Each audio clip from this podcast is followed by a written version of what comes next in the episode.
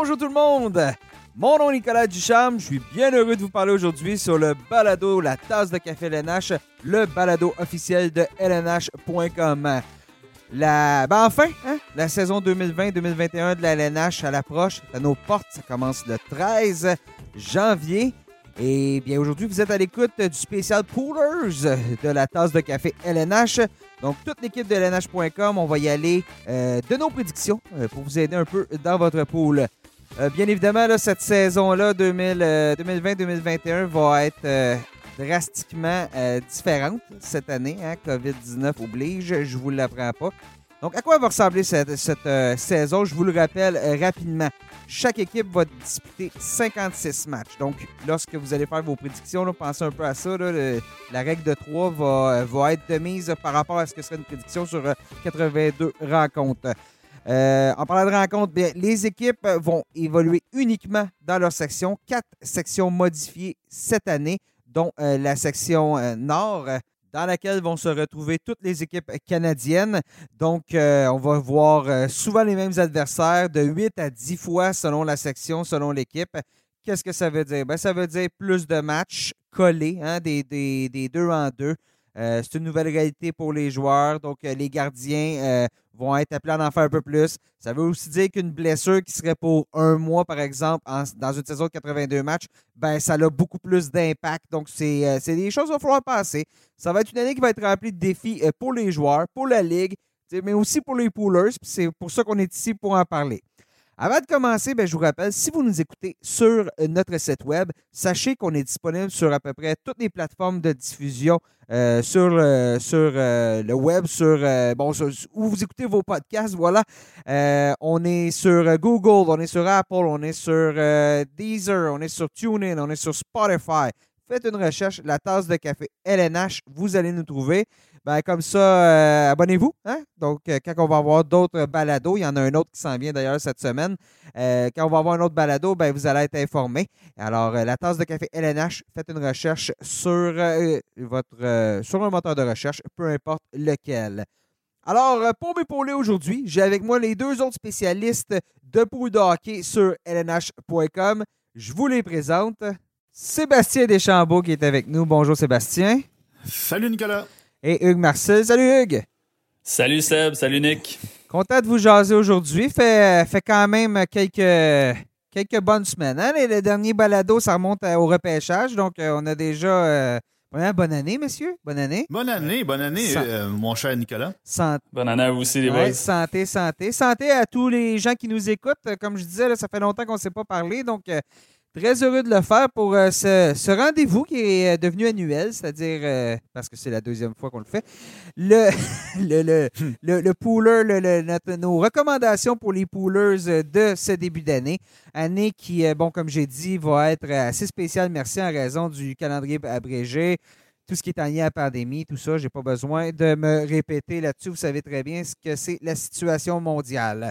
Donc, messieurs, on va y aller avec euh, nos prédictions dans cinq catégories pour chaque section. Cette année, quatre sections.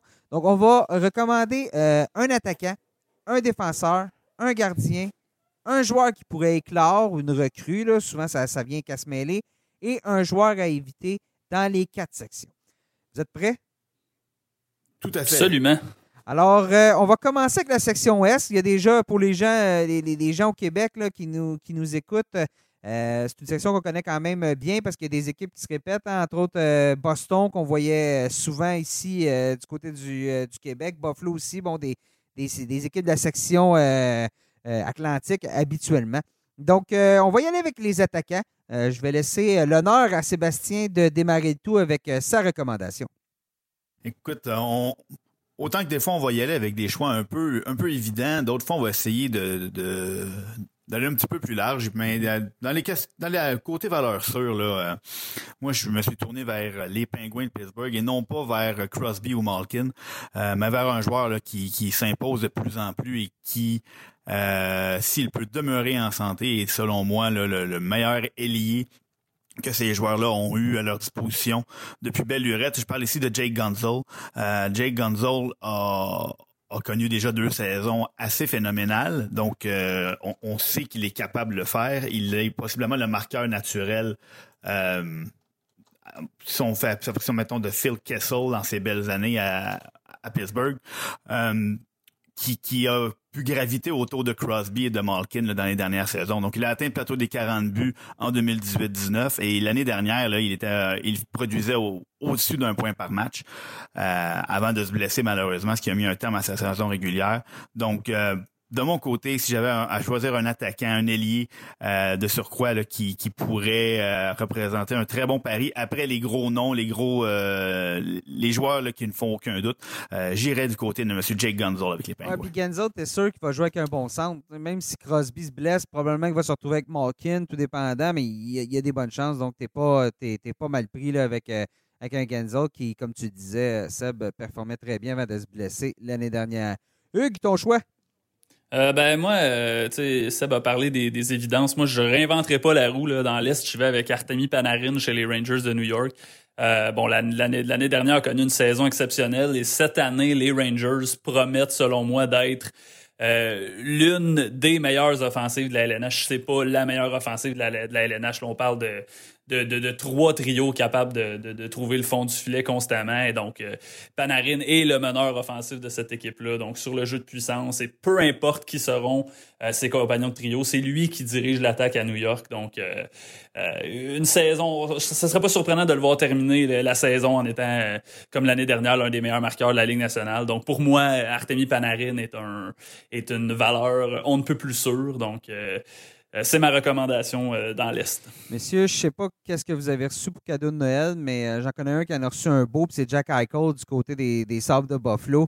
Eichel a démontré qu'il a tout le talent, c'est mon choix là, dans, dans l'Est, a tout le talent pour devenir un des joueurs d'élite de la Ligue nationale de hockey, mais était peut-être, pas, pas juste peut-être, pas, pas grandement entouré, avait pas d'alliés de grande qualité. C'est maintenant fait avec l'ajout de Taylor Hall sur euh, le marché des joueurs autonomes pour les Sabres. Donc là, on a un one-two punch qui, à mon avis, est incroyable. On ne sait pas exactement qui va se retrouver à la droite, mais ça risque, si c'est Sam Reinhardt, on parle à ce moment-là d'un des trios les plus menaçants euh, de la Ligue nationale de hockey. Euh, J'ai pas le choix de choisir Eichel ou, Taylor Hall, mais euh, un ou l'autre dans votre pool, là, je pense que, chers auditeurs, ça va, ça va être payant. En défensive, je reste, j'y vais avec mon choix parce que je reste dans la même équipe. Rasmus Dalin, euh, ça va être sa troisième saison dans la Ligue nationale de hockey. Il va profiter d'un jeu de puissance revigoré avec l'ajout de Taylor Hall. Lui-même, il prend il prend vraiment maturité. Il est excellent. Il progresse très bien. Moi, je lui ai prédit une saison pas très loin de 60 points. C'est un jeune défenseur. Coûte pas cher sur la masse salariale si votre, euh, votre pool est à, est à masse salariale. Euh, va peut-être sortir juste un peu après les grandes superstars, mais peut-être que vous devriez euh, vous avancer ou le choisir un peu plus rapidement. Oui, puis l'offensive de Buffalo s'est améliorée aussi. Si on parle de Hall, mais il y a aussi l'arrivée de, de, de, Eric Stahl qui devrait, en principe, euh, Eric Stahl, c'est plus une jeunesse, mais il est quand même capable de faire fonctionner l'offensive des, des, des Sabres un peu plus. Donc, ça va aider Dallin, je pense, quand il va se retrouver sur la patinoire et qu'il sera pas en même temps, de, euh, au même moment que, que, que Eichel et, et, compagnie. Là. Donc, euh, je pense que ça, c'est une des raisons pour lesquelles mm-hmm. il devrait, selon moi, connaître sa meilleure saison depuis le début de sa carrière. Je sais pas ce que tu en penses, Nick. Oui, ouais, exactement. Toi, Hugues, t'as opté pour qui? Euh, moi, je vais avec euh, Ryan Pollock du côté des, euh, des Islanders. Ça fait quelques saisons que, que j'ai Pollock à l'œil et sans dire qu'il est décevant, selon moi, il, il, produit pas à la hauteur de son potentiel. L'une des raisons pour ça, c'est que Pollock est un des défenseurs que, à qui Barry Trotz fait le plus confiance. Donc, on lui confie des, des missions défensives, on lui fait commencer ses présences en zone défensive. Donc, c'est un petit peu plus difficile d'accumuler des points. Il y a aussi le fait que on utilisait plus souvent Devon Taves sur la première vague du jeu de puissance. Mais où est Devon présentement? Il a pris la direction du Colorado. Donc, ça ouvre la porte, selon moi, à ce que euh, Pollock soit pleinement utilisé en avantage numérique. Et ça, ça va faire la différence. J'en suis convaincu. Donc, Pollock, c'est un gars qui, selon moi, pourrait frôler. Euh, bon, là, on est sur une saison écourtée de, de, de, 56 matchs. Mais selon moi, je pense que c'est un, un joueur qui pourrait frôler sur une saison de 82 matchs, l'équivalent du plateau des 50 points. Euh, et ce qui est très intéressant avec Pollock, c'est pour les, les dans les ligues catégorie multiple. C'est un, défenseur qui décoche beaucoup de tirs au filet, qui marque des buts. Euh, donc, il va avancer des points sur le jeu de puissance aussi, mais au niveau des mises en échec, très efficace également, des tirs bloqués. Donc, c'est un joueur qui peut tout faire euh, dans votre pool et c'est la raison pour laquelle je vous le recommande. Oui, juste une petite précision. Tantôt, j'ai dit que j'ai prédit une saison euh, de 60 points à Dallin. Je tiens à mentionner que c'était sur 82 matchs. Je vais pas m'emporter tant que ça sur une saison de 56 matchs. Donc, faites une règle de 3. Moi, je ne l'ai pas fait. Sébastien? Ben là, moi, j'aurais bien aimé prendre Ryan Pullock aussi, mais là, Hugues vient de me le voler. Euh, pour toutes les raisons que, que Hugues euh, a nommées, c'était mon, mon, choix là, de. Si on fait abstraction évidemment là, des John Carlson et Chris Le Temps de ce monde. Mais moi, je suis allé un petit peu, euh, un petit peu dans le champ gauche de ce côté-ci, avec un joueur d'une équipe euh, qui, qui a connu une saison très décevante. Euh, je parle des Devils du New Jersey. je me tourne vers Damon Severson, qui a, euh, qui a connu une excellente fin de saison sous les, les ordres de son nouvel entraîneur. Et là, on, on amorce une nouvelle saison avec une équipe qui a qui a repris du poids de la bête tout au long de la dernière saison pour bien finir. On n'a pas apporté de grands changements à la ligne bleue du côté des, des, défenseurs offensifs. Donc Devin Severson risque fortement de reprendre son, son poste de défenseur numéro un. Piqué Subin qui pourrait le faire un petit peu de compétition. Mais l'année dernière, on a préféré Severson à Subin sur le jeu de puissance. Tu ne crois pas à une renaissance de, de Piqué Subin? Ben, disons que je, je, vais plus miser sur la continuité de Severson que sur un, possible regain d'énergie de M. Subin. Euh, non, Devin Severson pourrait euh, pourrait surprendre. a eu de, bonnes saisons avant de peut-être un petit peu fléchir comme nombre de ses coéquipiers au fil des ans avec euh, avec les Devils, mais euh, Severson est encore dans la fleur de l'âge et puis a le potentiel de, de de peut-être frôler, disons, sur une saison de 56 points, de, de, franchir euh, le cap des 30 ou même 35 points, euh, ce qui est le même total qu'il a eu l'année dernière en 66 matchs. Surtout que c'est un, un, joueur que tu peux repêcher beaucoup plus tardivement que, que, la plupart des défenseurs, que, par exemple, que moi, là, Daline, que j'ai nommé un peu plus tôt. Gardien, euh, Seb? Alors moi, dans la section Est, je me tourne devant le filet vers un gardien qui, qui, va, qui va se retrouver euh, dans le fond dans un pool on veut avoir un gardien qui va avoir la majorité des départs euh, une situation de tandem n'est pas nécessairement la plus payante. C'est bien pour les équipes, c'est très payant pour les équipes, mais pour les poolers, ça l'est moins. Alors, euh, c'est ce qui m'a fait pencher du côté d'Ilias Samsonov. On, sait tous que Henrik Lundqvist, malheureusement, ne jouera pas cette saison. donc là, on se retrouve avec Ilias Samsonov qui vient de perdre celui qui lui aurait pas seulement grugé quelques, euh, quelques départs, qui aurait été très bien pour son développement. Euh, par contre, là, on se retrouve avec un jeune gardien qui a quand même fait ses preuves partout où il est passé. Donc, on, à moins qu'on apporte quelques changements à la formation d'ici le début de la saison, euh, va faire équipe avec un Phoenix Copley ou un Vitek Vanecek. Donc, Ilya Samsonov n'a pas de compétition présentement pour le poste de numéro un. Derrière une équipe qui, qui est une aspirante très sérieuse aux grands honneurs, les Capitals. Donc, euh, Ilya Samsonov, euh, euh, j'ai déjà j'ai déjà ajouté quelques-uns de mes poules en vue de la prochaine saison dans mes poules à long terme. Donc, Ilya Samsonov est mon choix devant les filets de la section Ouest ça sera quand même pas une situation facile pour Samsonov parce que n'a pas n'a jamais joué un haut volume de match. Euh, puis là, cette année, là, ce que je veux dire, c'est pour tous les gardiens, tu en as parlé, Sébastien, la, réalité des tandems, la réalité d'un bon 1 euh, et 2 ou 1A, 1B, euh, ça va devenir extrêmement important parce qu'il y a beaucoup de matchs, deux matchs en deux soirs. la, situation n'est pas la même pour tout le monde, bien évidemment. Donc, un, Samsonov, c'est peut-être juste ça. Si, si Samsonov avait deux, trois années de plus d'expérience derrière la cravate en, termes de, volume de, de je pense que ça pourrait être encore plus avantageux pour lui. Tout à fait. Puis euh, on va peut-être euh, essayer d'aller chercher un adjoint d'expérience comme on avait fait avec euh, avec avec Henrik Lundqvist pour essayer de, peut-être faciliter son, son, son arrivée là, officielle comme, comme gardien numéro un, mais ça va être quelque chose de très, très demandant. Donc, il y aura une période d'adaptation. Puis comme tu l'as dit, c'est pas un joueur, un gardien qui est habitué au cours des dernières saisons à, à, garder beaucoup de matchs, surtout là, en Amérique du Nord. Hugues? Euh, ben, je reste dans la thématique des, des, jeunes gardiens russes. Moi, je vais avec euh, Igor Chesterkin mm-hmm. euh, du côté des Rangers de New York. Écoutez, si vous avez pas Chesterkin en haut de votre liste dans une ligue à long terme, faites-le immédiatement, même dans une ligue annuelle. moi, je pense que les Rangers, sont une des équipes qui, qui, qui vont bondir au classement cette année, en grande partie à cause de grâce à, à Chesterkin, qui l'année dernière le fiche de 10-2-0, pourcentage de 932. Euh, à partir du moment où il est arrivé au mois de, au mois de janvier. donc, il était tout simplement fumant.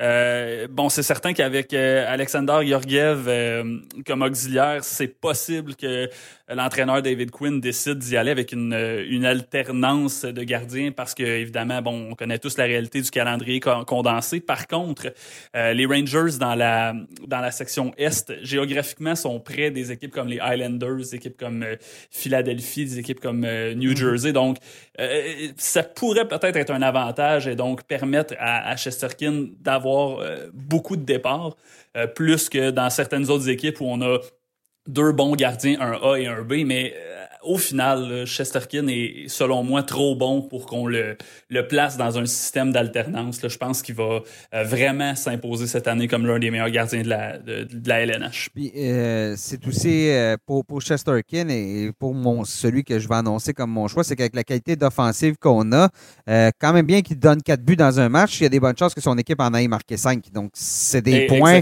Votre pool est seulement sur les victoires et sur les, ben, peut-être les blanchissages, mais seulement sur les victoires surtout pas les statistiques périphériques, ben c'est là qu'un joueur comme Chesterkin est, gagnant. Et comme mon choix, Carter Hart.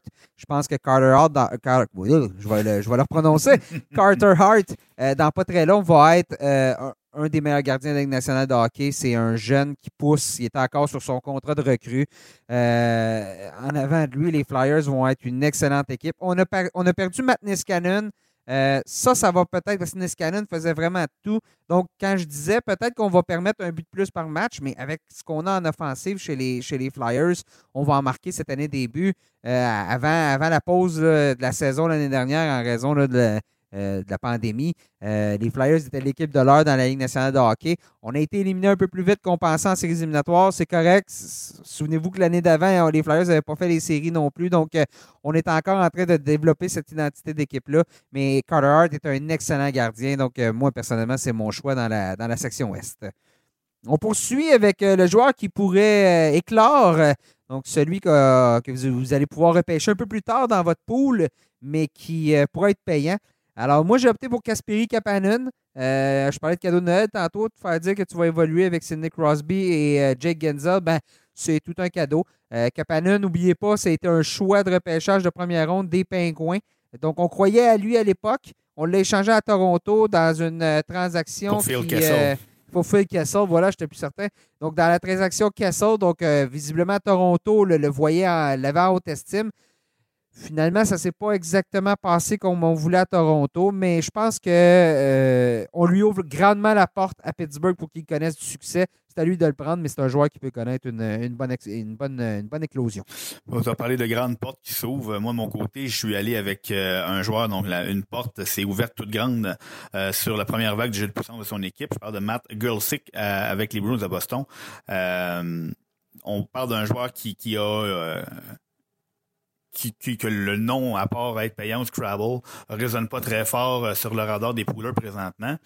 Mais euh, c'est le joueur qui semble être tout désigné pour l'instant pour prendre la place de Tory Krug sur la première vague du jeu de puissance des Bruins de Boston. On rappelle que les Bruins de Boston ont un jeu de puissance dévastateur un le meilleur de, la ligue depuis, euh, quelques saisons maintenant.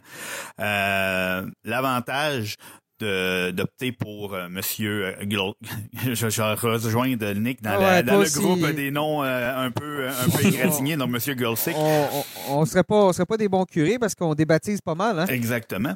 L'avantage, c'est qu'on n'a pas besoin de modifier tout le schéma qui est de la première vague parce que lui aussi lance à gauche comme comme Corey, Tory Krug le faisait. Donc on va on va peut-être juste l'insérer. Il a déjà fait par le passé le, le travail quand soit que Tory Krug était absent ou euh, quand on avait besoin d'une autre option. Euh, l'année dernière a, établi un sommet en carrière avec 21 points en 68 matchs et euh, ce serait pas surprenant de le voir améliorer cette marque de beaucoup malgré une saison écourtée.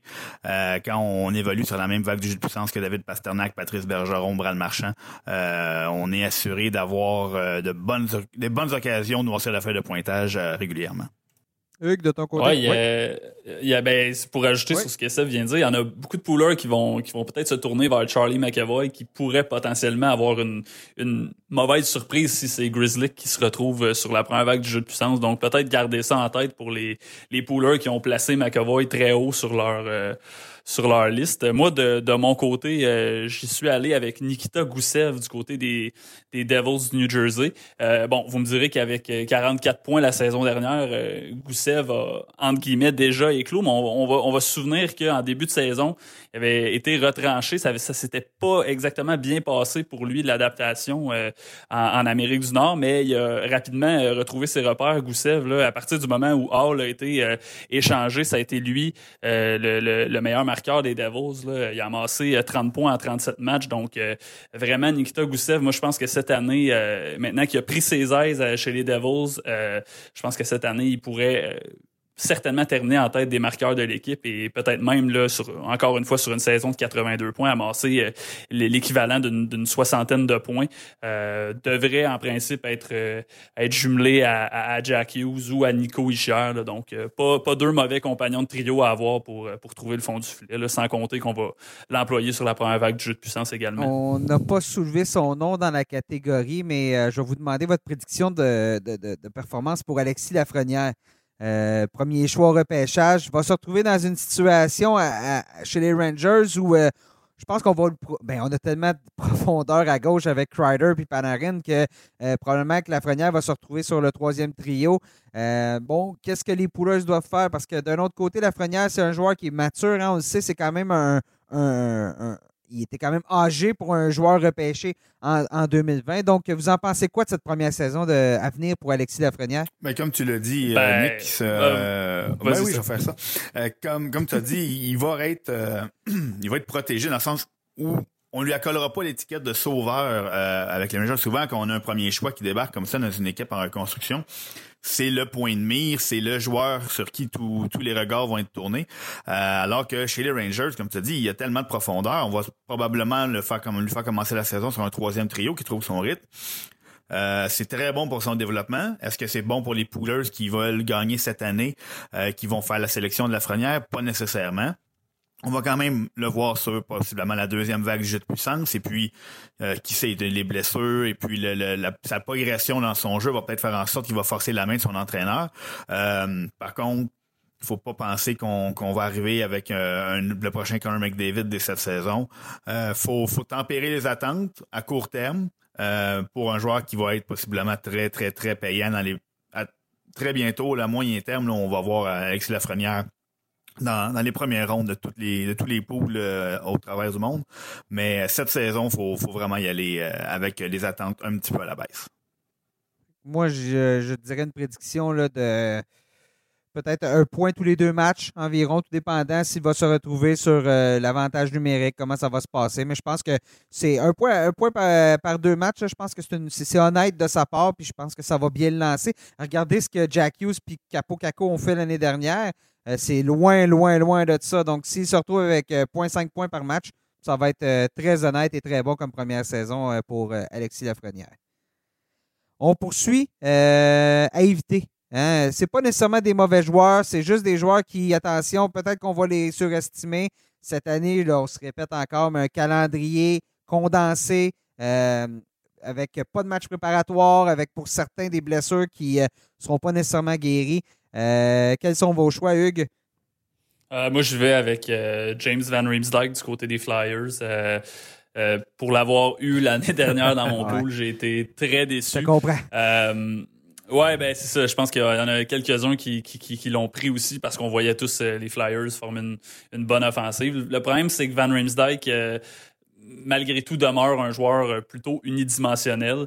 et donc, ça n'a pas fonctionné pour lui offensivement. Donc, à ce moment-là, quand ça fonctionne pas offensivement et que tu un joueur unidimensionnel, tu te retrouves un peu moins souvent sur la patinoire, euh, été rétrogradé sur la deuxième vague du jeu de puissance, et même retrouvé sur le, le troisième trio en séries éliminatoires non plus. Si vous vous souvenez, ça n'a pas vraiment, bon, ça n'a pas fonctionné vraiment. L'offensive des Flyers n'a pas été terrible en séries éliminatoires, mais James Van Riemsdyk euh, a pas fait exception. Euh, donc, euh, pour moi, avec la, nouvelle vague d'attaquants qui s'en vient aussi chez les Flyers, on parle des Joel Farabee, des Oscar Lindblom, qui là, vraisemblablement est, est, en santé, va commencer la saison, qui, qui connaissait une très bonne saison avant d'être de, diagnostiqué d'une forme de cancer. Donc, je pense que tout ça mis ensemble fait en sorte que la valeur de Van Riemsdyk va, va diminuer. Personnellement, de mon côté, je n'y toucherai pas cette saison et je m'attends pas non plus à, à quelque chose d'extraordinaire, surtout là, dans les ligues à masse salariale, son salaire est, pour la production qu'il offre n'est pas tellement, est pas tellement attrayant non plus. Moi, je vais demeurer avec les Flyers euh, qui, qui, qui regorge d'options euh, de, ce côté-là. Euh, mais à la ligne bleue, je vais y aller avec Shane Gustis Beer qui qui aurait pu peut-être profiter de, de responsabilités accrues avec le, départ de Matt Niskanen, comme tu as parlé tantôt, Nick. par contre, on a montré qu'on n'avait pas une pleine confiance peut-être en, en Beer en faisant l'acquisition de Eric Gustafsson, euh, qui, qui, lui, ça fait un peu une spécialité de, jouer sur l'avantage numérique. Il l'a montré avec les Blackhawks de Chicago il y a deux ans. Euh, donc, ça, ça témoigne un peu peut-être de la confiance qu'on a envers Gustus Beer. Euh, si Gustus Beer se retrouve pas sur la première ou même la deuxième vague de puissance, parce que semble bien qu'Ivan Provorov est bien installé sur la première vague, euh, ça va devenir compliqué pour euh, M. Gustus Beer de, de noircir la feuille de pointage. On a, on a vu là, dans les années dernières que c'est un défenseur un potentiel offensif, offensif incroyable. Par contre, s'il n'a pas la confiance son entraîneur, euh, avoir de la difficulté à reproduire les chiffres qu'il avait eu à sa saison recrue. Ouais, ça passe ou ça casse, je pense, pour lui euh, cette année. De mon côté, ben, j'y vais avec euh, un favori des amateurs au Québec, Patrice Bergeron. c'est rien contre Patrice Bergeron, mais bon, il vieillit. Les Bruins qui, bon, Brad Marchand vient de recommencer, a recommencé à patiner, mais n'a probablement pas eu une saison d'entraînement euh, digne de ce nom parce qu'il a été opéré durant la saison morte. David Pasternak va probablement manquer le premier mois de la saison. Pas de camp d'entraînement, pas rien. Euh, on l'a dit, tu en as parlé eux tantôt, la défensive, euh, ou c'est Seb ou peu importe, la défensive des, des Bruins qui est affaiblie avec le départ de Torrey Krug. Donc, je pense que l'avantage numérique ne sera pas aussi avantageux pour les Bruins. Tout ça mis ensemble fait que je vois mal dans un pool où c'est seulement les points qui comptent. Euh, comment Patrice Bergeron euh, va pouvoir répliquer ce qu'il a, fait dans les dernières années. Donc, peut-être être un peu plus prudent avec Patrice Bergeron, surtout que, bon, euh, comme je dis, il gagne en âge, puis il veut, veut pas, ben, les blessures vont accompagner, surtout dans un calendrier condensé. Donc, peut-être attendre une ronde ou deux de plus cette année pour l'URSS pour repêcher Patrice Bergeron. On poursuit ce tour d'horizon 2020-2021 avec la section centrale. Donc, euh, même exercice dans les cinq catégories. Euh, je lance le bal avec mon attaquant, euh, l'ancienne vedette pendant 24 heures des Canadiens de Montréal, Sébastien Haut, qui, qui, à mon avis, devrait connaître une très belle saison euh, cette année avec euh, les Hurricanes de Caroline. C'est une équipe qui pousse les Hurricanes, qui pourrait surprendre, à mon avis, cette année. À ses côtés, Andrei qui euh, continue de, progresser. Ça va être un one-two punch vraiment incroyable dans pas très long. Donc, à mon avis, Sébastien Haut sera peut-être pas le premier choix, justement, dans plusieurs, de, dans plusieurs poules. Ben, attendez pas trop avant de choisir. Seb, de ton côté? Ben moi, écoute, je vais, euh, je vais rester dans la même équipe que toi, Nick. Euh, tu l'as nommé. J'ai pris Andrei Feshnikov. Ce joueur-là, depuis son arrivée dans la ligue, euh, on le voit progresser de façon assez constante. Puis l'année dernière, on a vu à quel point il va être spectaculaire. Il a tous les outils pour lui. Il est gros, il est fort, il a un bon tir, il est spectaculaire, il est robuste. Donc, je pense vraiment que cette année, là, si j'avais un attaquant à aller chercher chez le Hurricane, ce serait Andrei Feshnikov. Et puis, je m'attends à de, très grandes choses de sa, de sa part de cette année. Euh, deux excellents choix, euh, messieurs. Moi, je suis allé avec euh, Braden Point du Lightning de Tampa Bay. même si Nikuta Kucherov est blessé là, pour toute la saison, je pense que Point a démontré en séries éliminatoires. on, le voyait sur la patinoire, c'est lui qui, qui, bon, Kucherov aussi, mais Point est celui qui dirige l'attaque. Donc moi, j'ai, j'ai aucun doute que même en l'absence de Kucherov, Point va continuer à être très productif. Euh, donc, euh, je je, m'étendrai pas plus longtemps sur le pourquoi de Braden Point. Je pense que ça demeure un choix assez, assez évident pour les poolers. On poursuit avec euh, les défenseurs. je te laisse poursuivre, Hugues. Ben, vous avez parlé de AO et Sveshnikov. Ben, moi, je vais avec, à la ligne bleue, Dougie Hamilton chez les Hurricanes. L'année dernière, ça a été sa véritable grosse saison d'éclosion, malgré une, une blessure qui l'a gardé à l'écart en deuxième moitié de saison. Euh, Bon, pour moi, Hamilton, c'est le, le, le, général sur le jeu de puissance, mais c'est également un, un, défenseur qui va, euh, qui va contribuer dans différentes catégories pour les poolers. Donc, parfois, on a des ligues où euh, les buts d'un défenseur valent plus que les buts d'un attaquant. Euh, Hamilton est le joueur qu'il vous faut dans ce cas-là. C'est un, un, défenseur qui tire très souvent au filet, qui marque des buts, qui va amasser des points sur le jeu de puissance. il est capable de frapper également. Donc, c'est un, un, un défenseur qui peut tout faire, contribuer dans, toutes les catégories. Et avec les Hurricanes qui sont en progression, là, on, a une équipe qui, qui, est bien balancée, qui est bien équilibrée en attaque. Donc, euh, je pense vraiment que Hamilton, euh, l'année dernière, c'était pas un euh, c'était pas un, un de paille, si je peux me permettre l'expression. Ça va se poursuivre cette saison. ce, ce, gars-là entre dans les, les, meilleures années de sa carrière. Donc, Dougie Hamilton sans hésiter pour moi. Sébastien? Moi, je vais me tourner euh, du côté des Blue Jackets. Et euh, je vais pas choisir Zach Wierenski, mais bien Seth Jones qui, euh, qui, qui va, selon moi, là, prendre encore une autre, une autre coche cette saison. Seth Jones, un défenseur incroyablement complet. Euh, et oh, dans le fond, on, l'emploie toujours, il est toujours sur la glace avec Wierenski la plupart du temps, autant à force égale qu'en avantage numérique. Donc, si les, les ajouts qu'on a fait, l'arrivée de Max Domi par exemple, euh, euh, apporte un peu de jus au, jeu de puissance des Blue Jackets, euh, Jones autant que Berensky vont, vont en, tirer des bénéfices. Et puis Jones est, selon moi là à la limite de, faire son entrée dans l'élite du circuit, de voir son nom circuler régulièrement parmi les, les finalistes au trophée Norris. Donc Seth Jones, si on a un défenseur là, dans cette section là, peut-être aller chercher un petit peu plus tardivement que les très gros noms, euh, ce, serait, ce serait mon choix. Euh, de mon côté, ben, j'aurais pu dire Victor Edmond parce que Victor Edmond, euh, mais je vais rester dans la catégorie des défenseurs parmi les meilleurs de la Ligue nationale. Puis je vais dire Roman aussi, gagnant du dernier trophée Norris. Je pense aussi que les Predators sont capables de beaucoup mieux. Là, John Hines va avoir une saison complète pour mettre en place son système. Euh, c'est une équipe qui, à mon avis, devrait marquer beaucoup plus de buts que ça, devrait avoir un bien meilleur avantage numérique.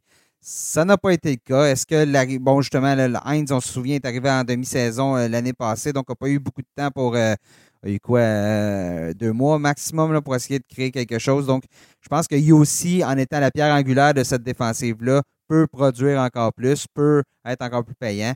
et ben, il va quand même pas être choisi premier parmi les défenseurs. Ça risque d'être euh, justement John Carson Edmund. Donc, euh, il aussi peut être un choix intéressant en fin de, en fin de première ronde euh, pour les Poolers.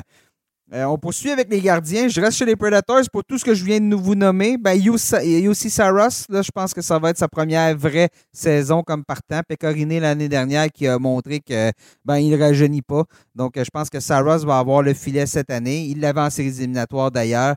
Euh, et je pense que les Predators peuvent faire mieux. Donc, Saros, en plus, il ne gagne pas un grand salaire. Euh, donc, dans les poules à masse salariale, c'est un choix gagnant. Alors voilà, c'est Yossi Saras de mon côté. Sébastien? Ben, écoute, là, c'est mon c'est l'heure de mon choix euh, Captain, Obvious. Là. On va y aller avec Andrei Vasilevski.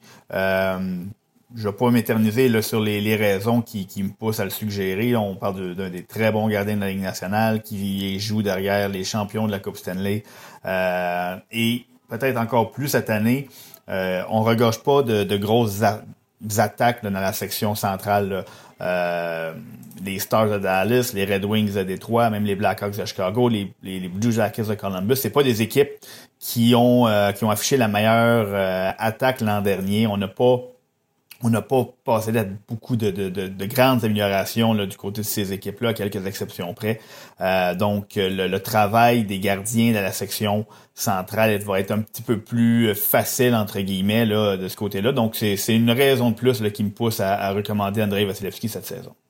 Moi, je vais avec euh, Sergei Bobrovski du côté des Panthers. Je sais que c'est peut-être pas un choix qui va faire l'unanimité parce que euh, il a refroidi plusieurs pouleurs la saison dernière. on, va, on, va, on va se le dire avec sa pire saison en carrière. Euh, c'est pire chiffre dans pratiquement toutes les catégories. Par contre, euh, quand on regarde en carrière, Sergei Bobrovski, deux saisons de suite qui vont pas bien, c'est jamais arrivé. Euh, donc, euh, moi, je crois qu'il va rebondir. La question maintenant, c'est de savoir quelle sorte de, performance les, Panthers vont offrir devant lui. Euh, ils ont perdu Hoffman, ils ont perdu Evgeny Dadonov, deux excellents marqueurs, donc techniquement deux gars qui peuvent faire gagner l'équipe. Par contre, Bobrovski, si vous me permettez l'expression anglaise, c'est un, un gamer, c'est un, un gars qui, qui est capable d'élever son jeu d'un cran.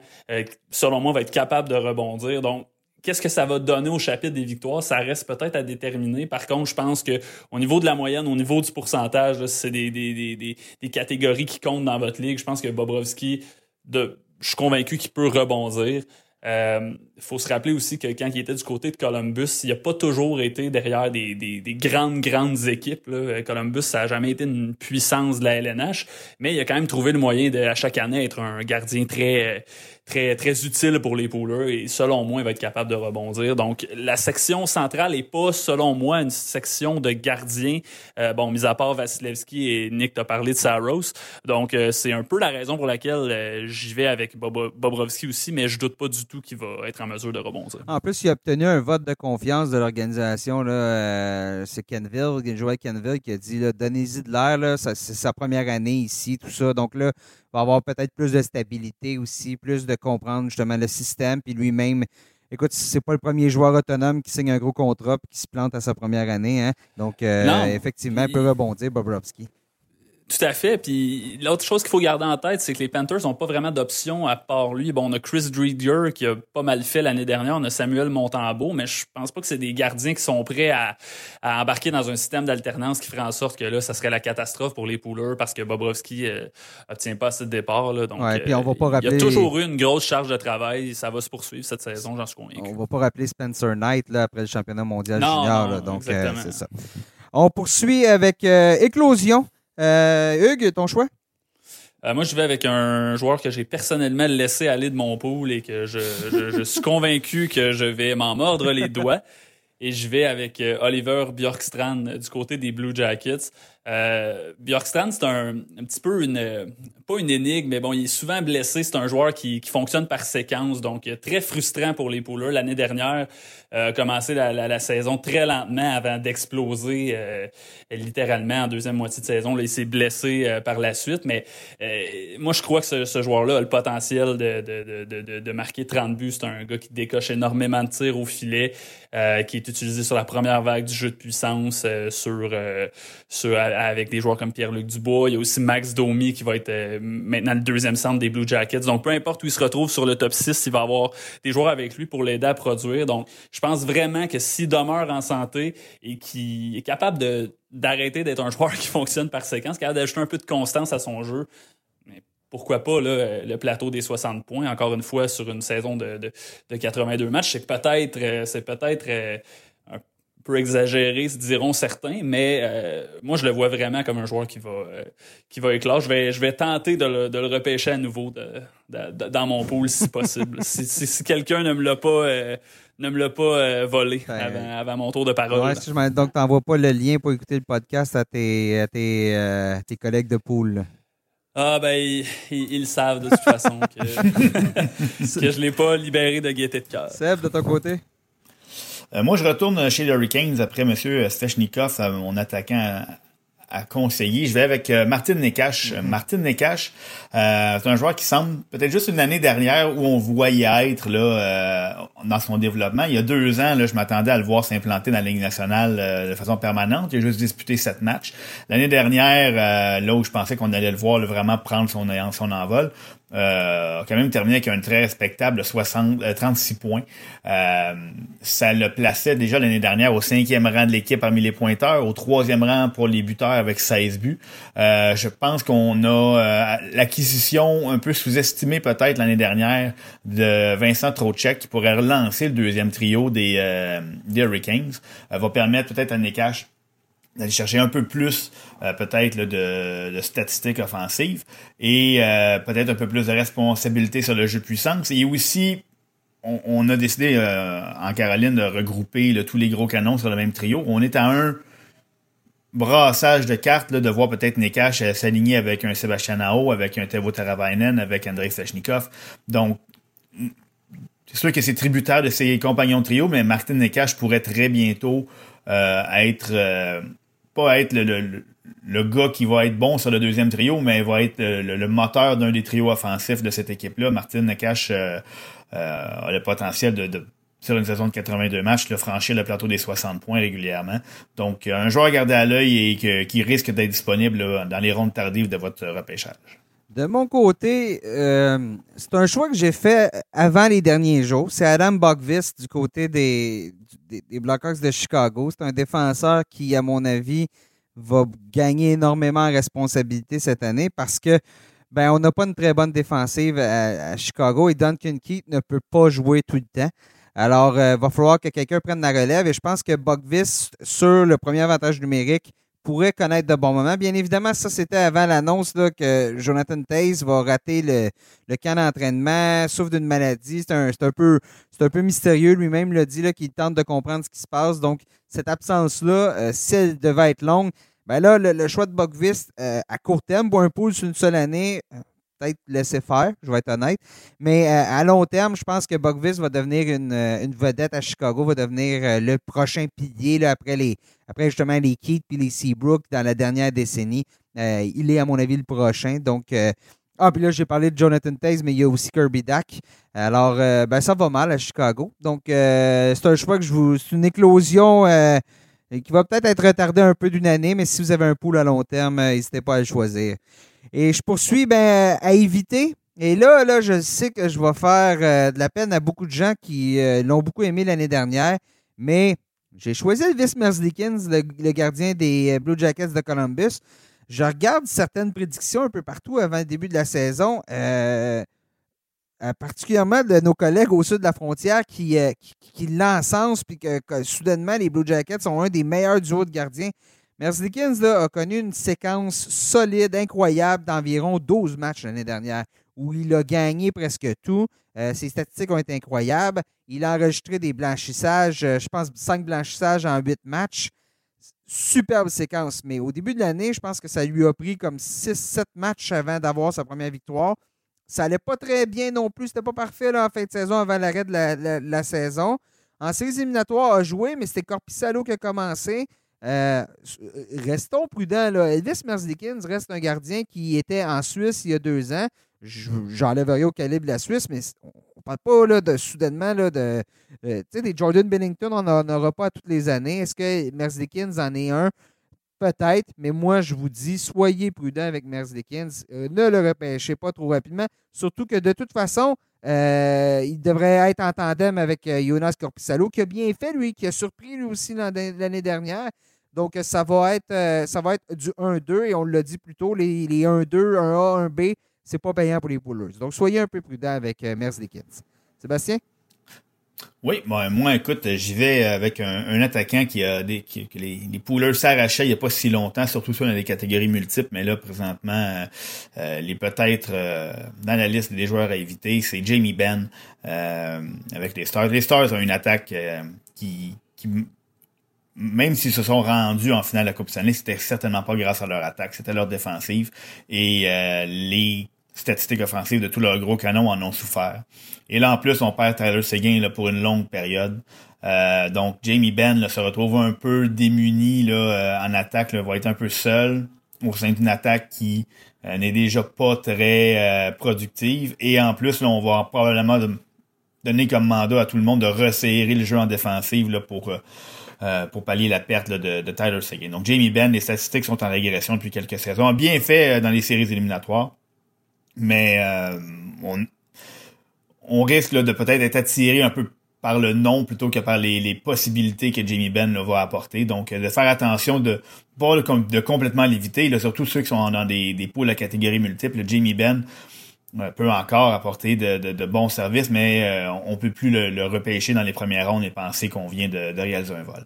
Ouais, je pense que du côté des Stars, euh, repêcher un de leurs attaquants, ça demeure un risque. C'est une équipe qui qui, comme tu l'as dit, Seb, euh, est plutôt basé, euh, plutôt par la défensive. Euh, moi, de mon côté, je vais avec Patrick Hornquist des Panthers de la, de la Floride, là, à mon tour de peut-être enfiler le chapeau de Captain Obvious.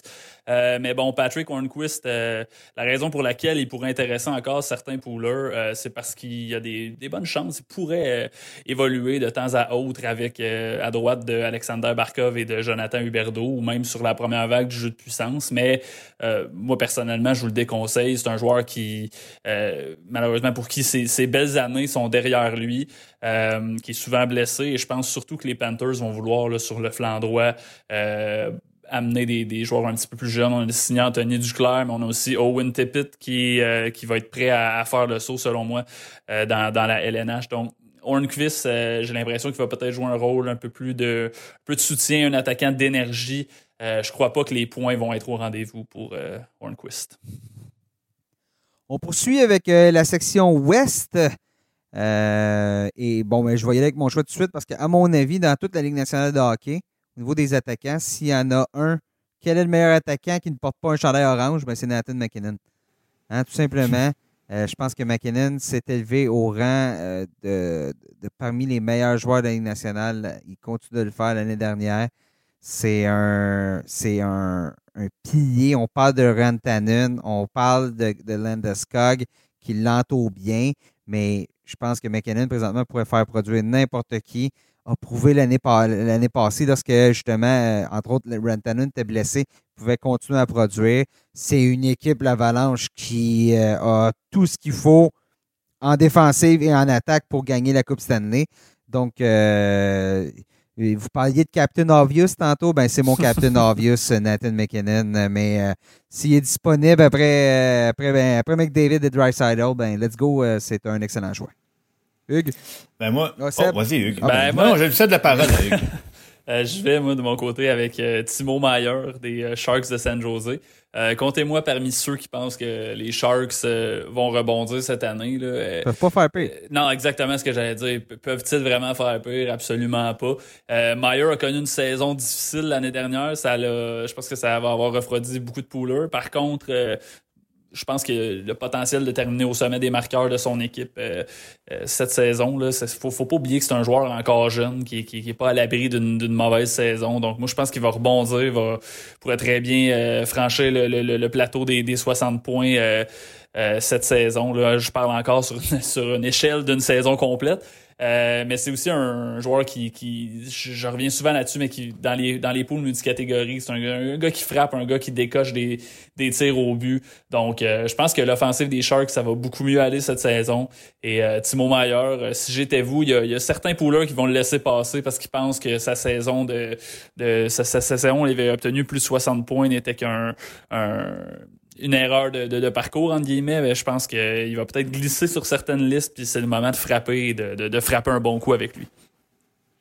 Ben moi, je vais y aller avec un joueur qui, qui pour des raisons qui m'échappent, le passe un peu tout le temps sous le radar. Moi, je vais avec euh, Mark Stone des, euh, des Golden Knights de Vegas. Et possiblement parce qu'à Vegas, on, fonctionne tellement par comité que euh, on n'a pas de joueur qui, qui, qui, ressort du lot d'une année à l'autre. Mais Mark Stone, au cours des trois dernières saisons, euh, amasse un point par match, un des on n'a pas de, si on a une trentaine d'attaquants dans la ligue ou même de joueurs dans la ligue en entier qui, qui, sont capables de maintenir ce rythme de, de production-là, on, est chanceux. Donc, il y en a un euh, chez les Golden Knights, utilisé dans toutes les situations. Mark Stone un joueur excessivement complexe sur les deux unités spéciales. Euh, pour les poolers, d'avoir cette constance-là, euh, c'est très payant. Des fois, on a quelques peut-être ennuis de santé qui lui fait manquer peut-être une séquence par, par saison peut-être. Mais ce joueur-là est trop payant pour qu'on le laisse passer et qu'on le laisse glisser trop loin. On s'en va en défensive maintenant. Ton choix, Sébastien? Ben écoute, moi j'ai opté pour Tory Krug chez les Blues. On, on Tory Krug sera peut-être pas capable de remplacer Alex Petrangelo dans toutes les situations, euh, aura pas autant de responsabilités que Petrangelo en avait. Euh, va partager plusieurs de ces tâches-là avec euh, Colton Pareco. Par contre, le jeu de puissance, ça va être l'apanage de Tory Krug et le jeu de puissance des Blues euh, a tous les ingrédients nécessaires pour bien fonctionner. Tory Krug a fait ses preuves sur le jeu de puissance. S'il y a des joueurs de talent avec lui, euh, va être capable de les faire fonctionner. C'est tout un, tout un défenseur à caractère offensif, transporte la rondelle. Euh, comme, parmi les meilleurs de la ligue. Donc, on n'a pas on n'a pas perdu d'offensive chez les Blues en, en, échangeant Pietrangelo pour Krug là, au jeu sur le marché des, des joueurs autonomes. mais donc c'est pour ça que je pense que Krug va très adéquatement remplacer la production de, de Pietrangelo et qu'il euh, représente tout un choix pour les, les Poolers. Moi, je vais euh, du côté des Golden Knights de Vegas avec euh, Shea Theodore. Là, je reste dans la, la thématique Pietrangelo. euh, y a, parce qu'il y a beaucoup de, il y a beaucoup de poolers là, qui, euh, qui savent peut-être pas quoi faire avec Shea Theodore. Est-ce qu'il va se faire voler du temps de jeu dans une situation offensive par par Pietrangelo? C'est vrai que ça peut paraître inquiétant. Par contre, ce qu'il faut savoir, c'est que l'année dernière, les Golden Knights ont, ont déployé deux vagues de, de, de, de jeux de puissance de manière assez égale.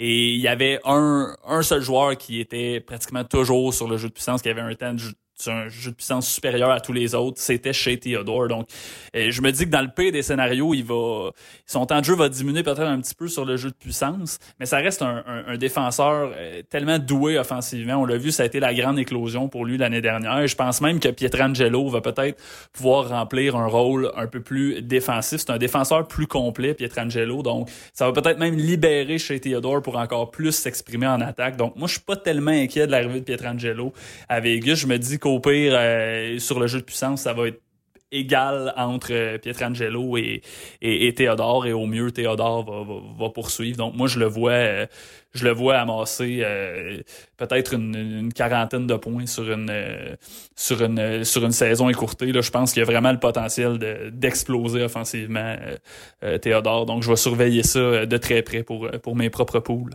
Oui, puis de toute façon, l'entraîneur-chef Peter DeBoer est habitué de gérer deux défenseurs de qualité, là, avec Brent Burns et euh, Eric Carson à San Jose. Bon, ça n'a peut-être pas super bien été, là, mais bon, c'est pas plus grave que ça. Et d'ailleurs, ben, tantôt, Hugues, tu disais que tu fais, tu fais partie de ceux qui croient que les, les, les Sharks peuvent pas faire pire.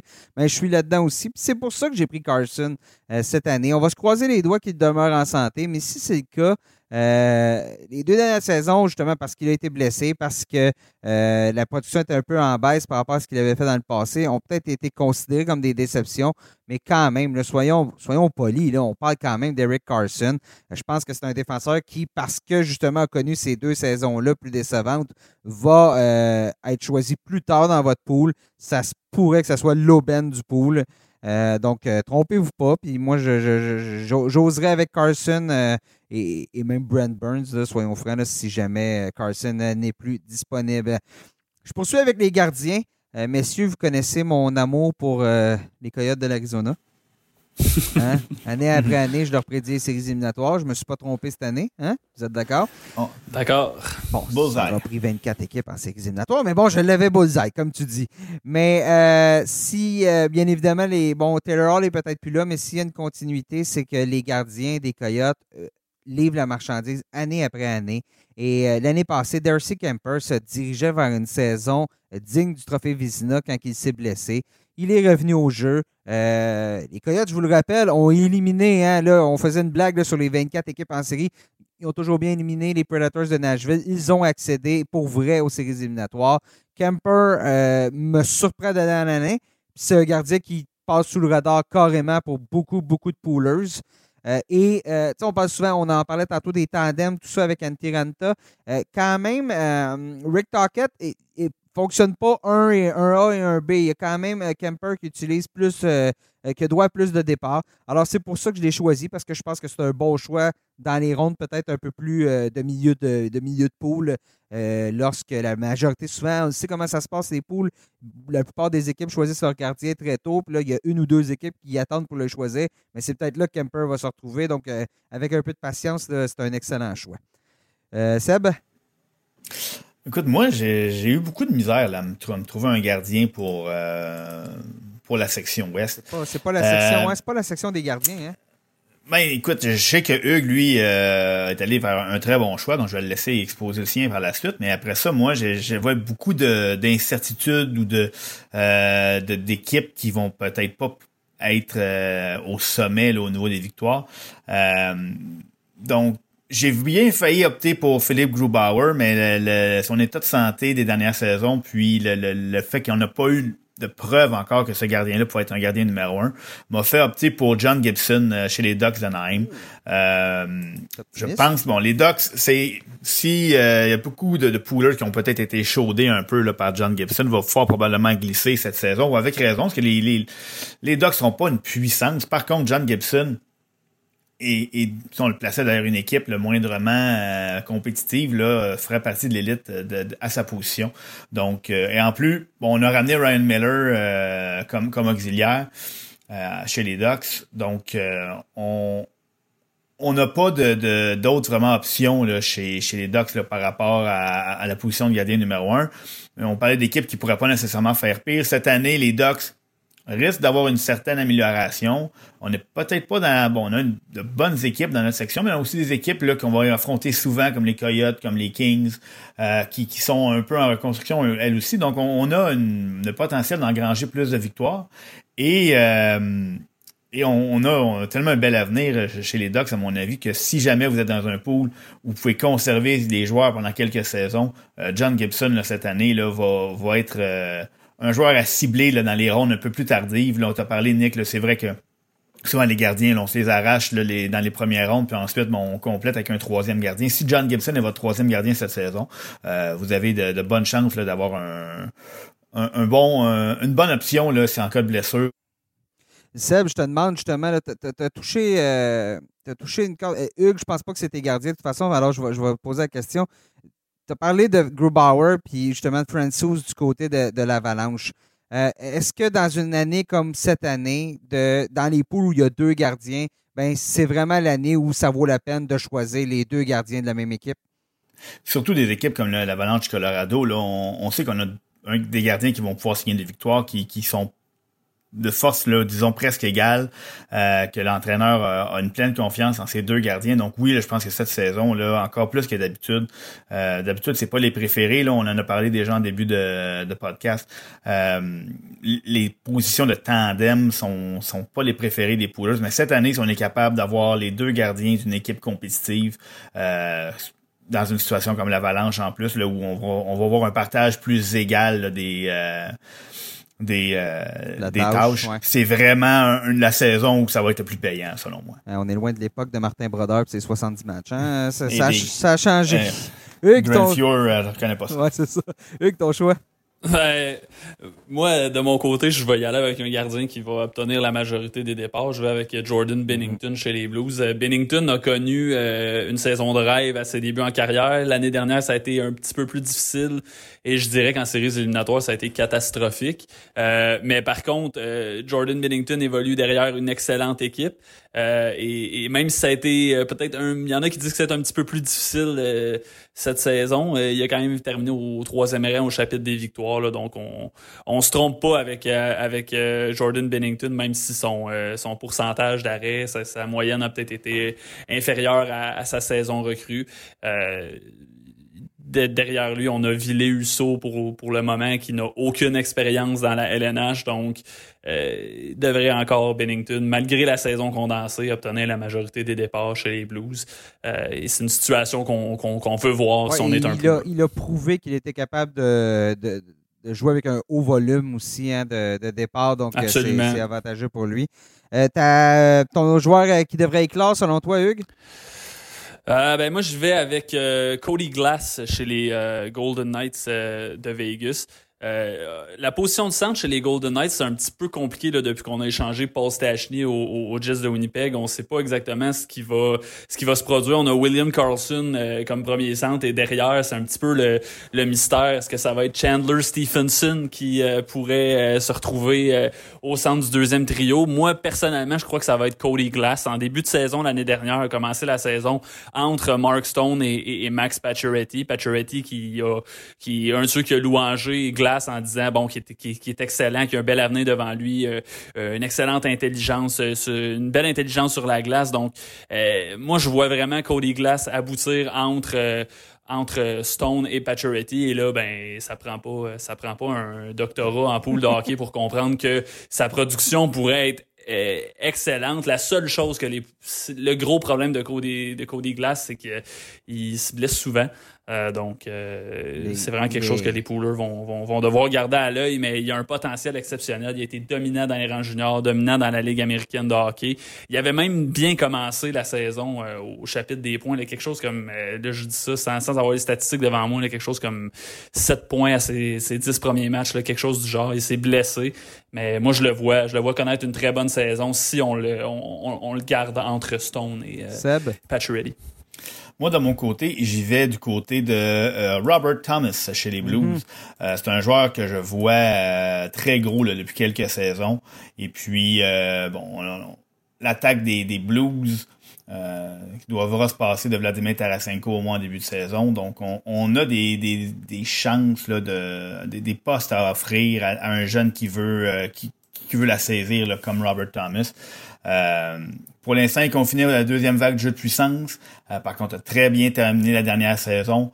Euh, quelque chose comme une 20, 25 ou 26 points là, ces 33 derniers matchs. un joueur là, qui, qui pourrait passer au prochain niveau là, cette saison, approcher peut-être, disons, de, de 40 points à 56 matchs, là, ce serait loin d'être euh, utopique. Donc, euh, 45, euh, même, je, vais me gâter avec un 45 points à 56 matchs là, pour euh, Robert Thomas. Un, joueur là, qui, qui a tout le talent offensif au monde, puis dès qu'on va le placer dans la bonne chaise, là, il pourrait vraiment exploser. De mon côté, j'ai beaucoup hésité. En passant, excellent choix, messieurs. C'était deux, deux joueurs que j'avais sur ma liste aussi. j'ai hésité. Je, je, je, vais dire les deux. Kirill Kaprizov, premièrement, qui va faire ses débuts dans la Ligue nationale de hockey. Euh, c'est un choix de cinquième ronde du Wild du Minnesota en 2015. Finalement, fait son arrivée en Amérique du Nord euh, à l'âge de 23 ans. Mais là, l'année dernière, dans la KHL avec euh, Moscou, 62 points en 57 matchs, 4 points en 4 matchs de séries éliminatoires. C'est un joueur qui est talentueux et la porte est grande ouverte au Minnesota. Ce pas les options qui débordent à l'aile gauche. Donc, euh, ça peut aller très rapidement pour Caprizov. Bon, on le sait, les joueurs euh, qui ont joué dans la KHL et qui arrivent un peu plus tardivement, c'est pas toujours gage de succès. Mais ce que je vois de lui, c'est qu'il y a une grande progression lors des trois dernières années. Euh, et il n'a que 23 ans. Donc, il pourrait aussi arriver de la Ligue américaine. donc, gardez un œil sur Caprizov. Et l'autre, ben, on, l'a sous, sous, notre loupe depuis quelques jours. C'est Trevor Zegras à Anaheim. Euh, présentement, qui connaît un championnat du monde incroyable. Euh, quel, quel shot? En bon français, quel shot? Et euh, jusqu'à présent, il a 15 points en 5 matchs au championnat du monde. Donc, euh, lui aussi, je pense qu'il fait partie de ce contingent-là que tu parlais, Seb, de jeunes joueurs talentueux à Anaheim. Et s'il le désire, il pourrait faire son entrée dès cette année. Mais je pense que le choix le plus sûr entre les deux, c'est Caprizov. Alors, on va conclure pour la section Ouest avec le joueur à éviter. Hugues, tu parlais des Golden Knights tantôt. Ben, j'ai mis un joueur des Golden Knights. J'ai mis Alex Stock. Et, là, honnêtement, Alex Stock, je l'adore, Alex Stock. J'ai couvert la série contre, contre Vancouver l'année dernière en séries éliminatoires. Stock était. C'est un excellent joueur. Il n'y a pas de place pour lui. Il n'y a pas de place à, gauche. On a, on a et on a Jonathan Marchessault. Donc, il se retrouve pris. Moins de temps d'avantage numérique. C'est pas certain c'est quoi son utilisation. Même si tu l'as dit, Hugues, on, roule beaucoup les deux unités d'avantage numérique. Toc, sur une autre équipe pour être un joueur euh, sur 80 euh, matchs de 60 points au moins. Il a un excellent lancé. Mais là, il est pris. Donc, c'est à choisir, cher Poolers. Si vous êtes un club qui ne visait pas la Coupe cette année, croisez-vous les doigts. À un moment donné, Il va falloir que les Golden Knights, on va avoir un problème avec le cap salarial éventuellement. Il va falloir prendre des décisions. C'est peut-être là que Toc va se retrouver soit dans un meilleur rôle ou sous d'autres cieux. donc, c'est un, un passé bien pour cette année. Je pense que c'est le joueur à éviter. Mais à long terme, si vous êtes capable de mettre la main sur lui, ben c'est loin d'être un, mauvais choix. Hugues? Ah, ben moi je suis d'accord avec euh, avec Toc. De mon côté, je vais euh, du côté des Blues avec Vince Dunn. Euh, quand on a commencé à avoir vent que Pietrangelo pourrait peut-être euh, quitter les Blues, euh, les, les ceux qui ont Vince Dunn dans leur pool ont tout de suite sauté de joie parce que euh, on le voyait un peu comme le, le, le, prochain, l'héritier un peu des, des, des, grosses responsabilités offensives avec le départ de Pietrangelo, mais tout ça a été anéanti par l'arrivée de, de, de Tory Krug. Là. Déjà qu'on a Justin Fall qui est un autre défenseur offensif chez les Blues. moi, je pense que ce qui va rester pour pour Dunn dans, dans des situations offensives sur le jeu de puissance notamment, c'est des, des miettes. Krug va prendre la grande majorité de, de, de, de ces belles minutes-là. Donc, euh, si, si vous aviez euh, euh, dans votre pool, je, suis désolé pour vous. Euh, moi, je le vois pas, je, je le vois pas s'inscrire à la feuille de pointage très, très souvent cette saison. rien n'est impossible, mais je crois que ça va être très difficile pour lui. Sébastien? Ben, moi, j'ai été avec un. C'est souvent le cas dans ces catégories-là. C'est pas un, mauvais joueur de hockey, loin de là, et même possiblement le joueur le plus important euh, de son équipe. Mais Oliver Ekman Larsen euh, chez les Coyotes euh, est juste pas assez bien entouré pour pouvoir produire à la hauteur que, que déjà habitué les Poolers. C'est le genre de défenseur que toutes les équipes veulent avoir à leur ligne bleue. un leader, un, joueur capable de jouer des grosses minutes dans tous les rôles. Par contre, les le rendement offensif va partir du fait que l'attaque des Coyotes là, est, pas très, très menaçante. Donc, euh, Ekman Larson a déjà fait partie des disons des, dix joueurs les plus intéressants à sa position. Euh, il va falloir le glisser de quelques rondes euh, cette saison avec les Coyotes. Et on termine ce spécial Poolers de LNH.com avec la section la plus près de, nos bureaux à Montréal. Quoique là, bien évidemment, on se parle à distance, on connaît la réalité la section nord. Donc, euh, toutes les équipes canadiennes qui vont être euh, réunies. J'ai hâte. Honnêtement, ça va donner du hockey très intéressant, mais on va se coucher tard à quelques reprises. Alors, euh, ben, je pense que ça va être une section sept équipes seulement, mais section très relevée. Ça va être toute une lutte pour une place en séries éliminatoires. Hugues, vas-y donc ton attaquant de choix. Euh, moi, je vais avec JT Miller chez les Canucks de Vancouver.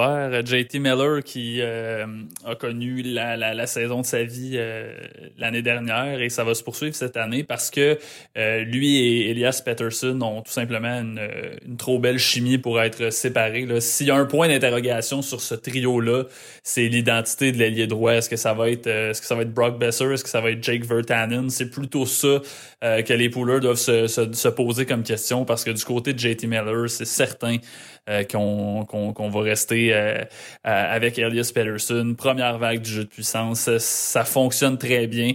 c'est selon moi un des bons duos de la, de la Ligue nationale.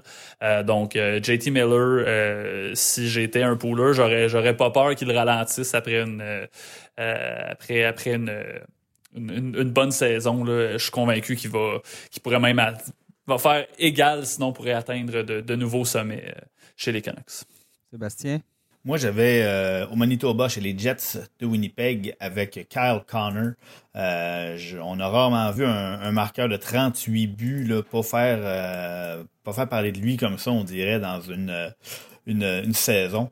A été phénoménal avec les Jets. Cette année, l'arrivée de Paul Stachny va possiblement donner deux, deux trios euh, plus équilibré. Là, on, s'est beaucoup ennuyé de Brian Little l'année dernière, donc on a procédé à l'acquisition de de, de Paul Stachny. Et puis, euh, les combinaisons vont pouvoir être quand même assez multiples. Là. On, a, euh, on a Nicolas Hillers, on a Blake Wheeler, on a Patrick Laney. Donc, avec ces, ces, six attaquants-là du top 6 de chez des Jets, je vois pas comment Cal Connor pourrait ralentir le rythme. On a eu plus d'un point par match l'année dernière. Euh, égalité au sixième rang des buteurs de la Ligue. Un jeu de puissance qui, qui est quand même qui a plusieurs bonnes munitions là, à Winnipeg. Donc, Carl Connor, bon, j'ai décidé de passer outre les Connor McDavid et les Leon Dreisaitl de ce monde. J'essayais d'aller un petit peu un petit peu plus loin là, dans, dans la liste. Euh, pour, pour, des raisons euh, assez évidentes. Mais non, dans, les, les, noms qui passent légèrement sous le radar, mais qui on pourrait grimper de quelques rondes, là, euh, c'est Carl Connor qui me vient en tête. Ouais, c'est ça. Moi, aussi, je n'osais pas toucher à McDavid et Dreisaitl parce que c'est l'évidence même. Là. mais à un moment donné, je ne voulais pas descendre trop bas non plus. Donc, j'ai choisi Austin Matthews parce que dans certains pools, marquer un but vaut plus qu'une passe. Euh, Matthews, sur une saison de 82 matchs, je lui prédisais 50 buts. Donc, euh, faites euh, la règle de 3. ça peut être le meilleur marqueur de toute la section nord, le meilleur buteur de toute la section nord. Lui et Mitch Marner, ça fonctionne à merveille. On verra qui, va être à gauche, mais ça a du potentiel. Donc, pour ces raisons-là, j'ai opté pour Austin Matthews, tout simplement. En défensive, ben là, à un moment donné, je vais en prendre des joueurs des Oilers. Donc, Tyson Barry. Euh, un ancien des Maple Leafs l'année dernière. Ça n'a pas très bien été à, Toronto l'année dernière. Sa production euh, était en baisse par rapport à ce qu'il avait fait avec l'Avalanche l'année précédente. Mais là, euh, justement, ben, tu t'en vas à Edmonton, tu te retrouves avec McDavid Dreisaitl, tu as signé un contrat d'un an, donc tu dois te prouver. Je pense que c'est une situation qui est gagnante pour, pour Barry. regardez la production d'un Oscar Clefbaum l'année dernière. Je pense que Barry est un défenseur plus habile euh, offensivement que, que, que Clefbaum peut l'être. Euh, donc, euh, ce qu'il avait fait chez l'Avalanche, je pense qu'il peut faire la même chose du côté d'Edmonton. Puis si votre pool est à masse salariale, ben, c'est probablement une des grandes aubaines du pool. Donc, Tyson Barry, qui devrait connaître une belle saison à Edmonton. Seb? Ben écoute, tu viens de parler du séjour de Tyson Barry à Toronto. Euh, qui a été en un peu. Euh, mais un de ceux qui a le plus pâti de, de l'arrivée de Barry à Toronto, c'était Morgan Riley. Euh, il venait de connaître une saison de 20 buts, 72 points. avait été absolument phénoménal sur le jeu de puissance, 21 points après en avoir eu 25 la saison précédente. L'année dernière, 27 points en 47 matchs, avait été évincé de la première vague au, profit de Barry. T'es blessé. cette saison va reprendre les règnes du de la première vague du jeu de puissance à Toronto. Je pense qu'il y a quelques joueurs qui sont capables de mettre la rondelle au fond du filet. Euh, donc, euh, je ne serais vraiment pas surpris de revoir Riley là, se retrouver là, un rythme de production entre les deux dernières saisons complètes qu'il a eu avant les, la, saison 2019-2020. Donc, euh, on parle peut-être un joueur qui, pourrait rassembler, amasser 60 points sur une saison de 82 matchs. on ramène ça sur 56 matchs et là, ça fait partie des options les plus intéressantes à la ligne bleue au travers la Ligue la seule question que je me pose avec Riley, c'est eh, comment vont ses chevilles? Parce qu'on se souvient que là, va affronter Connor McDavid neuf fois cette année. Euh, on se souvient de la, double fracture des chevilles que Connor McDavid a faite à Morgan Riley l'année dernière. Si vous ne savez pas, écrivez-le sur, sur notre site ou en agent de recherche. Pas certain, hein? À sa défense, Morgan... c'est pas, le premier, c'est pas le dernier, par contre. Ouais, ça, c'est sûr. Mais je suis pas certain que Morgan Riley a souri lorsqu'il a appris qu'il allait affronter les Oilers neuf fois l'année prochaine, ben, cette saison-là. Et ton côté, Hugues? Ouais, ben, je pense que le seul dans, dans ceux qu'on a nommés les trois qui, on peut être certain que ça arrivera pas, c'est Tyson Barry, parce que pour le reste, pas mal tous les défenseurs vont se le faire faire. Non, euh, blague à part, moi, je vais avec euh, Thomas Chabot chez les sénateurs d'Ottawa.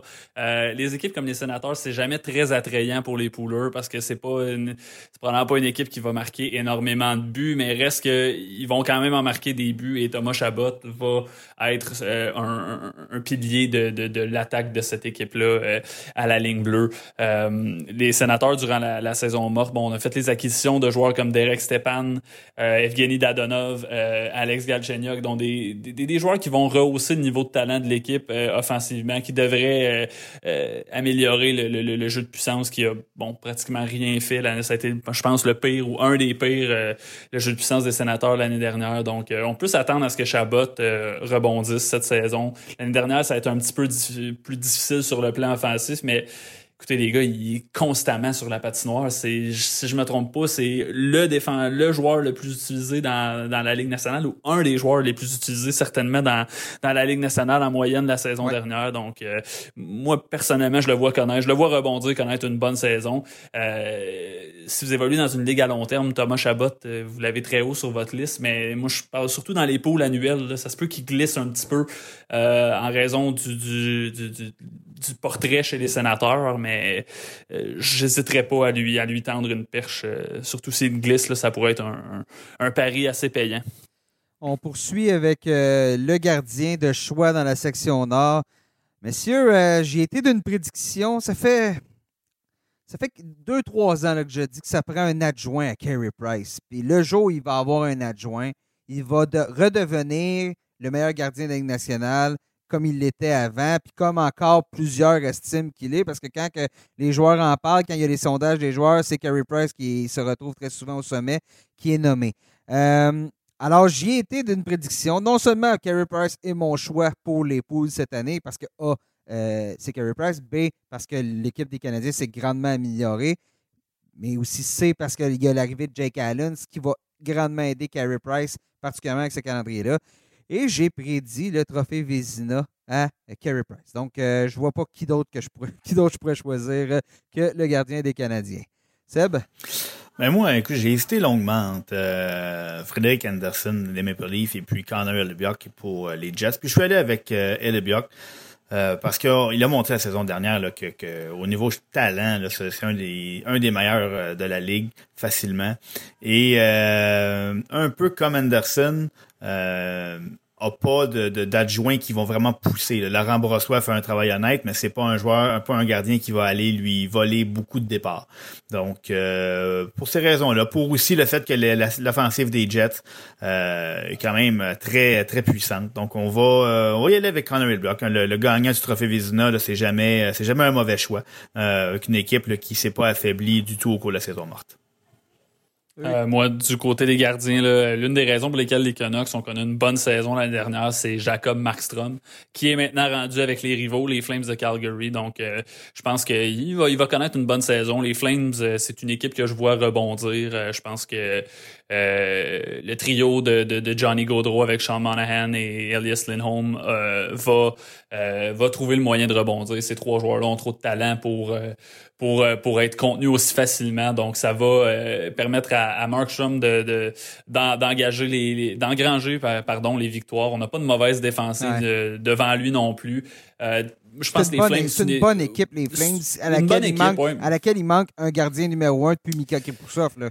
Exactement et je pense que Jacob Markstrom a David Rittick derrière lui. Par contre c'est un, il arrive là-bas avec l'étiquette de gardien numéro un. C'est, donc, euh, pour moi, c'est pas vraiment de souci. C'est un gardien que, que je vois connaître une très bonne saison.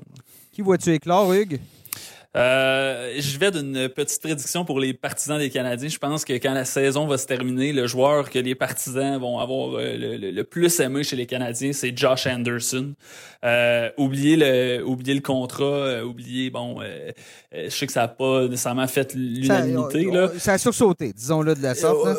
Oublions ça, concentrons-nous sur le joueur en tant que tel. Josh Anderson, les partisans vont l'adorer et les poolers aussi. C'est un, c'est un, comparé à un train, c'est un gars qui qui, qui, patine large, qui fonce au filet, donc va engranger les mises en échec, mais c'est un, un, joueur doté d'un bon tir. Moi, je le vois être capable de, sur une saison de 82 matchs, je le vois un, 25-25, 25 buts, 25 passes, une cinquantaine de points. Moi, je vois ça comme, comme son, son plancher. Il s'était approché de ça avec les Blue Jackets de Columbus, pas la saison dernière, l'autre d'avant.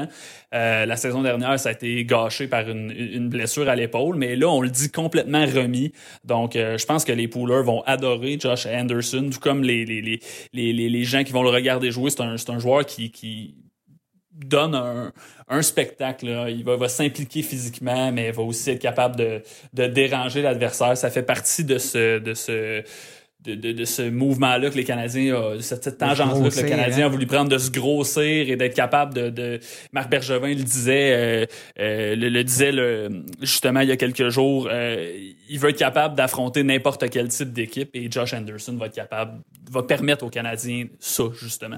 Donc, cette année, avec tous ces matchs de rivalité-là, ben, peut-être qu'être plus gros, ça sera pas, ça sera sûrement pas un désavantage. Là.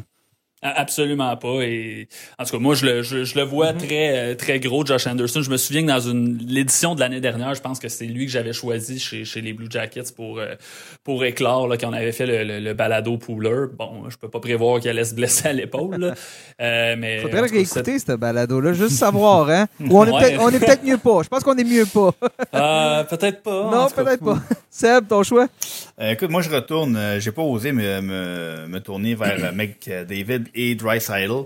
Mais par contre, euh, je suis allé voir les Oilers avec euh, Kyler Yamamoto euh, pour la, la, prédiction de l'éclosion. Écoute, Yamamoto, l'année dernière, là, on a beaucoup parlé évidemment des gros canons, il avait raison.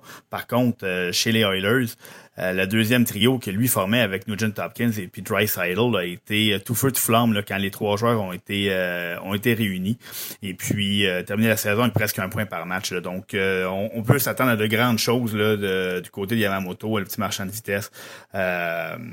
On, va lui donner encore plus de responsabilités cette année. Il va amorcer la saison possiblement directement sur le deuxième trio. Donc un joueur à, garder en tête pour pour les rondes médiales de votre repêchage. Quand tu as dit Léa là, je pensais que tu allais nommer Jesse Yarvi. Ça y est, je le savais. Un autre euh, débaptisé. Un, un, autre débaptisé. Mais bon, euh, l'attaquant finlandais qui est de retour avec les Oilers, ancien quatrième choix il y a trois ans. Ça n'avait pas bien été pour lui dans la, Ligue nationale de hockey, mais euh, bon, il est de retour, a connu une très bonne saison en Finlande. T'en penses quoi? Tu le vois-tu justement se retrouver avec l'autre trio, avec un, certain McDavid? Ben, ça, ça, va être à lui de, de, forcer la main de son entraîneur. Il c'est pas comme s'il n'y a pas vraiment de place pour lui là, sur le premier trio ou sur le deuxième trio, appelons-le comme, comme on veut.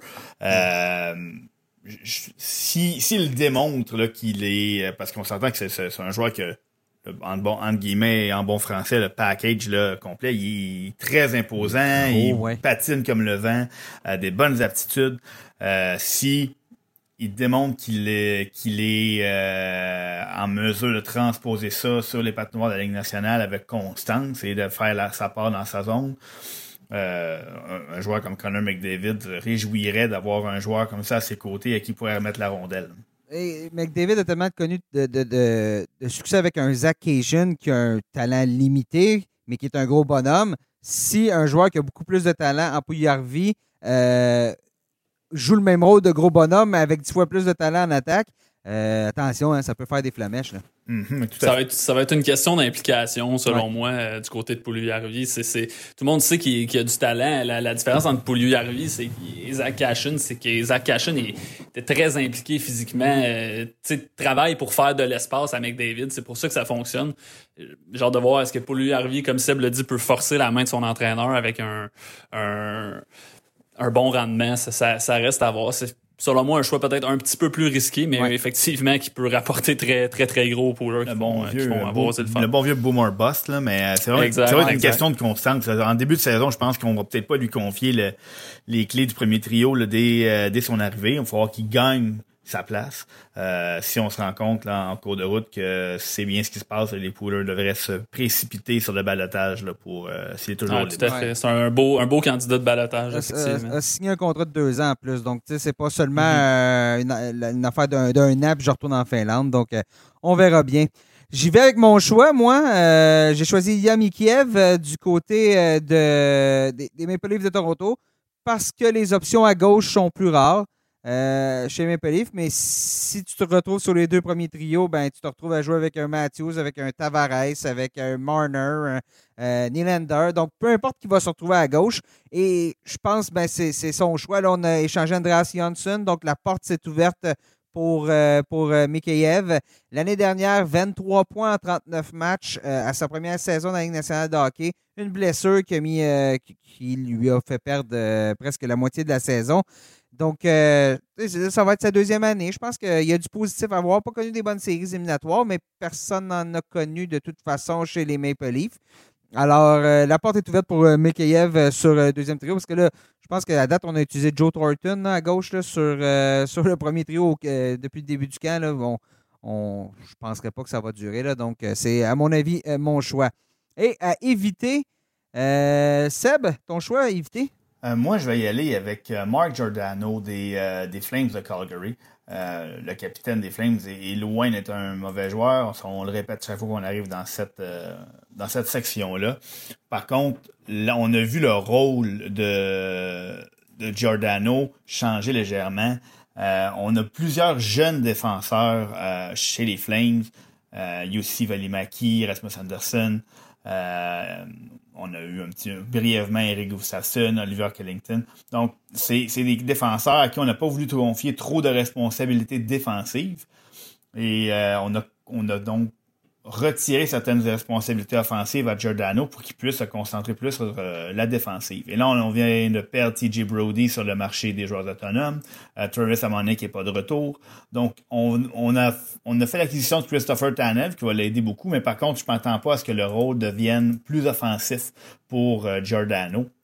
Et il risque aussi peut-être de voir ses, son temps de jeu en avantage numérique, être peut-être cannibalisé un peu par un joueur comme Valimaki, par exemple, qui a montré d'excellentes choses et s'il peut demeurer en santé cette saison, ça va euh, ça va changer la donne pour l'avantage numérique des Flames. Donc, c'est pour ces raisons-là que je vois pas euh, Mark Giordano rebondir cette saison euh, et, faire refaire partie de l'élite de, de la Ligue à sa position. Euh, c'est drôle que tu dises euh, Mark Giordano, euh, Seb, parce que moi, je vais avec son coéquipier Noah Hannafin, un peu pour les mêmes raisons que tu viens de dénoncer si c'est pas Mark Giordano qui, qui, qui a les, par exemple, euh, du temps de jeu sur un jeu de puissance, je pense pas que ça va être Anefin plus cette année à cause de l'émergence de jeunes défenseurs comme Rasmus Anderson et surtout euh, Yusso Valimaki. Je serais même pas surpris que que, que Valimaki euh, gagne de plus en plus de temps de jeu en avantage numérique au fil de la saison et qu'on on déploie Giordano et Anefin euh, dans un rôle euh, un peu plus défensif. Anefin, c'est un c'est le cinquième choix au total. C'est, c'est, c'est, on regarde ça et on se dit il y a du potentiel, c'est un cinquième choix au total, mais il commence à se faire tard pour lui. C'est un bon défenseur à avoir dans son équipe, mais peut-être moins dans son pool. Euh, donc, pour ces raisons-là, moi, je pense que j'éviterai Anefin également chez, les Flames, dans, une optique de pool, évidemment. Messieurs, je vais peut-être vous surprendre avec mon choix, mais j'ai choisi Tim Stutzel. Euh, oui, j'ai vu ce qu'il vient de faire au championnat mondial junior. Ça va être un joueur incroyable. Mais là, il y en a qui, à cause de ce qui vient de se passer au championnat euh, junior, euh, vont sauter dessus beaucoup, beaucoup trop rapidement dans leur pool. Et c'est tout simplement ça que je dis à tout le monde. Calmez-vous. Euh, les sénateurs ne seront pas une puissance cette année. Stutzel a encore un apprentissage à faire. Euh, il a 18 ans, c'est un jeune joueur. Euh, je reviens encore à ce que j'ai dit. Souvenez-vous, Jack Hughes, souvenez-vous, Capo, Capo Caco, l'année dernière. Même Lafrenière, on le met pas, on lui prédit pas une saison de, 80 points. Ben, 80 points ou de, 50 points, par exemple. Donc, ne prévoyez pas une saison de 50 points à Tim Stutzel, ça m'étonnerait beaucoup. Par contre, bien évidemment, si vous avez la chance de repêcher parmi les premiers dans un pool à long terme, mais ce qu'on vient de voir de Stutzel, euh, c'est qu'il a des qualités offensives incroyables. Et peut-être, et là, c'est peut-être là qu'on a vu certaines euh, différences entre lui et Byfield. Ben, je pense que euh, Quentin Byfield va peut-être plus être un joueur justement de puissance plus générale, mais pour les poolers, Stutzel va peut-être être un peu plus payant. Euh, donc, à long terme, ben, c'est peut-être là, parce qu'on s'entend que dans ce type de pool-là, la Frenière devrait être premier. Donc, entre les deux, ben là, je vous recommande peut-être un peu plus Studzol, mais dans un pool annuel, soyez patient, là, c'est pas cette année, à mon avis, que Studzol va être, euh, devrait être dans vos trois ou quatre premiers choix, là, tout dépendant combien de combien d'équipes vous êtes. Ben, messieurs, c'est ce qui conclut ce spécial poolers de LNH.com pour euh, cette année. On l'a fait un peu plus tard que d'habitude. Hein, cette année, euh, c'est différent. Euh, bien évidemment, il va y avoir beaucoup de choses qui vont se passer dans les camps d'entraînement. Donc, Poolers, gardez l'œil parce que c'est peut-être là que vous allez devoir vous retourner sur euh, un dixaine assez rapidement. question de changer vos choix. Mais ça s'annonce très intéressant comme saison, très différente. T'en parlais, Sébastien, tantôt, mais les poules qui ont des, des balotages, des, qu'on peut choisir un joueur à la semaine, ben là, je pense qu'avec tout ce qui se passe, ça va être encore plus important d'être à l'affût. Ben justement, pour être à l'affût de ce qui se passe, vous allez pouvoir euh, nous suivre sur lnh.com. Euh, hein. Toute l'année, on va avoir des, chroniques poolers, nos classements qui reviennent avec euh, les meilleurs gardiens, meilleurs attaquants, meilleurs défenseurs. Ben, c'est nous trois qui s'en chargent en plus. Donc, c'est nous les je veux surtout pas dire expert, euh, j'ose pas dire spécialiste, mais c'est nous qui écrivons ces chroniques. Donc, euh, c'est ça. Donc, on espère que vous avez aimé euh, ce spécial. On vous invite à nous suivre sur les plateformes de diffusion où vous nous écoutez Apple, Google, Spotify, TuneIn. On est un peu partout. Faites une recherche, la tasse de café LNH. Donc, abonnez-vous.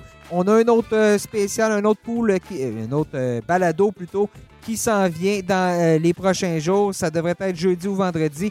Euh, ça va être l'aperçu de la saison, donc ça s'en vient très rapidement. Donc, euh, aperçu de la saison, on va faire le tour des 31 équipes de la Ligue nationale de hockey dans cette campagne qui s'annonce des plus des plus spéciales, des plus différentes. Mais enfin, on a du hockey. Sébastien, Hugues, merci beaucoup. Merci Nick, merci Seb. Merci Nick, merci Hugues, merci les boys. Et chers auditeurs, merci d'avoir été à l'écoute et on se reparle très bientôt.